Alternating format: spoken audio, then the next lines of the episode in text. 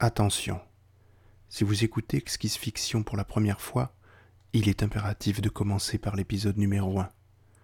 Alors, à tout à l'heure.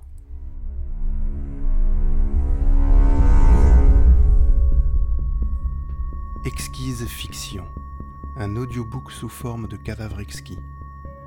Neuf auteurs, dix épisodes, une histoire complète.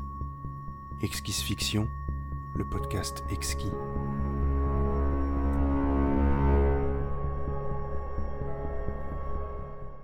Le dernier lupanar avant la fin du monde, épisode 07, écrit et lu par Loli du podcast Je compte jusqu'à toi.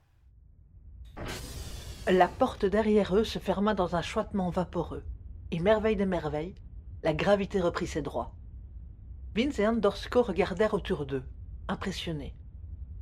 Apparemment, le générateur sur lequel Vi avait mis la main était plus du genre capsule d'énergie infinie de classe A, un générateur très rare réservé à l'élite de l'élite, qu'un auxiliaire énergétique de classe M, le truc réservé aux ingénieurs dans leur genre.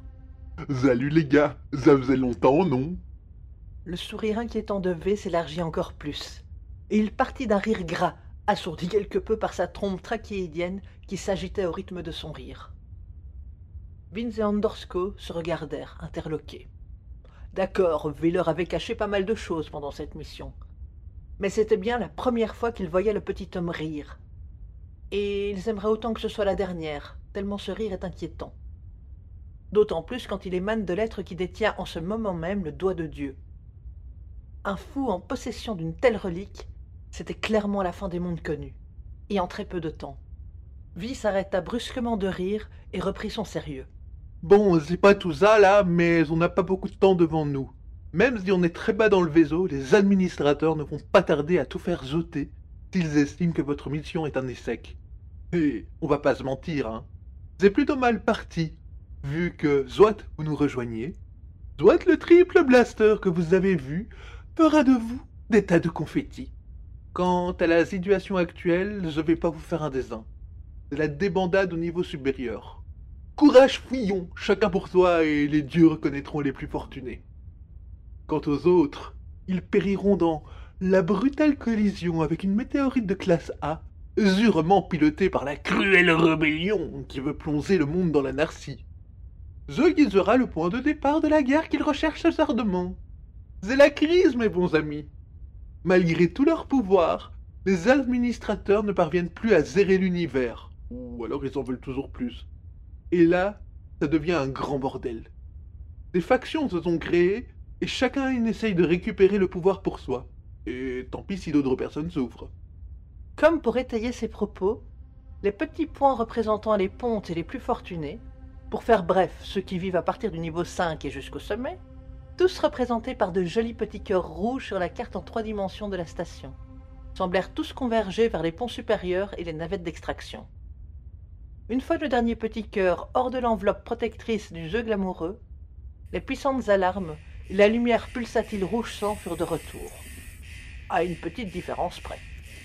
Pas d'endopatrol prêt à les accueillir, et il y avait un message préenregistré. Bonjour, citoyens du jeu glamoureux. Complexe stationnaire de niveau triple X, autorisé sous visa de contrôle 93666. Les autorités de contrôle tiennent à prévenir notre aimable personnel de l'autodestruction imminente de la station dans deux heures orbitales, soit dans deux heures et quinze minutes en temps solaire. Veuillez vous diriger rapidement et dans le calme vers vos vaisseaux ou vers les potes de secours situés par intervalles de dix niveaux dans toute la station entre les niveaux supérieurs et le niveau zéro. Toute panique ou rébellion sera automatiquement annihilée par nos unités mobiles afin de préserver un maximum de vie, humanoïde ou autre. Les sous-travailleurs de type insectoïde sont priés de rester à bord. Toute tentative de fuite se soldera par la mort immédiate des protagonistes. À l'écoute de cette partie, les mandibules des Critadiens présents frémirent de colère. Si jamais ils s'en sortaient vivants, la Starshot Company venait de se faire de très puissants ennemis. Veuillez aussi prendre en considération que tous les niveaux à partir du moins 300, le dernier, seront dépressurisés par ouverture des sas extérieurs, un toutes les trois minutes solaires, et que dès lors, toute servie d'entité carbonique sera fortement compromise dans les zones impactées. La Starshot Company est très heureuse d'avoir pu travailler avec vous et vous souhaite toutes les chances de réussite pour sortir vivant de ce léger incident. Une fois écouté, le message tournait en boucle, avec bien entendu la réduction du temps restant avant l'autodestruction finale. Vince regarda vie. Eh bien, il semblerait qu'il faille remettre nos discussions à plus tard, et que pour le moment, nous devrions joindre nos forces pour nous sortir vivants de ce traquenard. De toute façon, je crois que pour nos 30 000 unités et notre survie promis par un lâche caché derrière une machine de présence virtuelle, c'était déjà râpé à la base. Mais ça ne veut pas dire pour autant qu'on ne ramènera pas le doigt aux administrateurs, hein, qu'on soit bien clair. Je n'en attendais pas moins de toi, cher ami. Le contraire m'eût rendu pour le moins désappointé, voire triste de ne pas te savoir à la hauteur de ta réputation. Il vocalisa quelques ordres brefs aux Critasiens et se tourna vers les autres membres de la résistance, ordonnant à chacun de se dépêcher de s'équiper en scaphandre autonome et de se tenir prêt. Il montra à Vince et Andorsko les équipements pile poil à leur taille, et pendant qu'ils tentaient tant bien que mal de s'introduire dans les scaphandres étroits et de verrouiller leurs casques, la voix féminine horripilante reprit. Autodestruction imminente de la station. Dans une heure solaire, soit une heure, sept minutes et 30 secondes en temps solaire.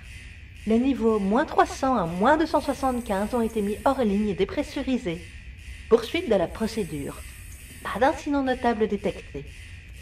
Vi regardait ses troupes, les yeux brillants, un sourire rusé sur la face, sa trompe trachéidienne tressautant, signe certain de son excitation.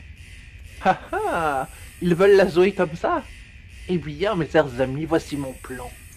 Nous allons leur faire croire que tout se passe comme ils le désirent, et prendre le contrôle de la station avant son explosion, que nous empêcherons, tout en leur faisant croire qu'elle a bien eu lieu.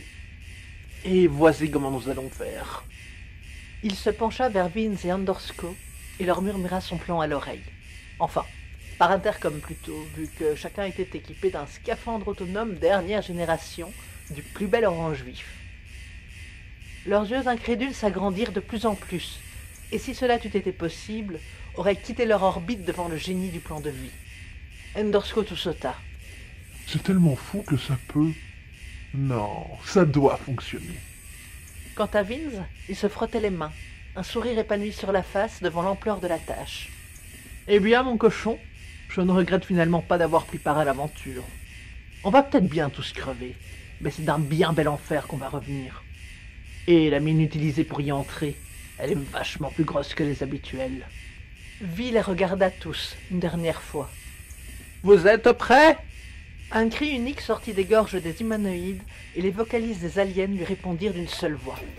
Très bien, c'est parti. Il ouvrit le sas et ils sortirent en bon ordre dans les entrailles de la station. Suivez les aventures de Vince Parsec, Andorsko Maverick et Vedetta dans le prochain épisode exquis du dernier Lupanar avant la fin du monde.